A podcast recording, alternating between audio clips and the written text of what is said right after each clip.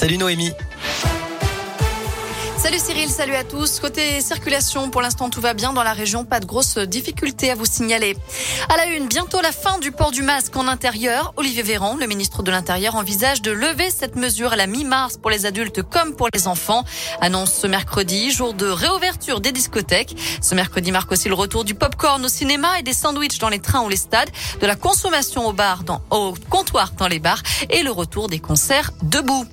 Dernière ligne droite au procès de Nordal Lelandais. Les plaidoiries des parties civiles ont commencé en fin de matinée aux assises de l'Isère et elles se poursuivent cet après-midi. La Cour a entendu Maître Crépin, l'avocat des associations Enfants Bleus et Voix de l'Enfance, et Maître Raymond, l'avocate des parents des fillettes qui auraient été agressées sexuellement par l'accusé. À suivre les avocats des parents de Maëlys. Lui s'en est pris à des surveillants de la prison de Rion dans le Puy-de-Dôme alors qu'il était en plein ébat sexuel avec une femme qui lui rendait visite au parloir. Un détenu n'a pas supporté que les agents lui demandent de mettre fin à cet acte. Il a alors repoussé violemment un surveillant contre un mur avant de donner un coup de poing au visage d'un autre agent. Euh, tous deux ont été transportés à l'hôpital d'après FO pénitentiaire.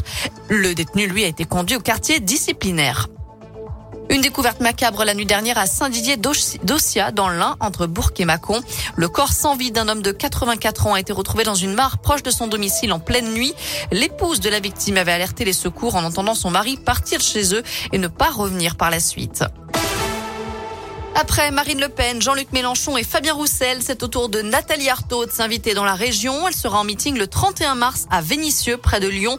La candidate lutte ouvrière à la présidentielle a déjà ses 500 parrainages, comme Valérie Pécresse, Emmanuel Macron et Anne Hidalgo. Fabien Roussel, Yannick Jadot et Jean Lassalle se rapprochent de la barre des 500. En revanche, Éric Zemmour, Marine Le Pen, Jean-Luc Mélenchon et plus encore Christiane Taubira sont loin du compte. À retenir aussi cette étude sur la sédentarité des Français. D'après l'Agence nationale de sécurité sanitaire, passer plus de 8 heures par jour en position assise s'avère dangereux pour la santé. Aujourd'hui, les moins de 45 ans sont les plus concernés. Et si plus d'un tiers des adultes ont une activité physique insuffisante, un cardiologue interrogé par le Parisien indique qu'en 40 ans, l'aptitude des collégiens à monter plusieurs étages sans être essoufflé a baissé de 25%. Enfin, ce soir, c'est le coup d'envoi de la 13e édition de Top Chef, l'une des émissions de cuisine les plus suivies en France, avec du changement côté jury. Glenn Viel, triplement étoilé, remplace le chef Michel Saran. 15 candidats sont à découvrir à partir de 21h10 sur M6.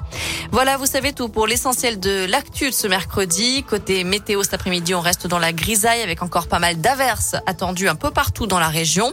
Les températures sont en légère hausse, comprises entre 9 et 12 degrés pour les maximales. Et puis si on regarde rapidement pour demain, a priori, ça va rester à peu près la même chose.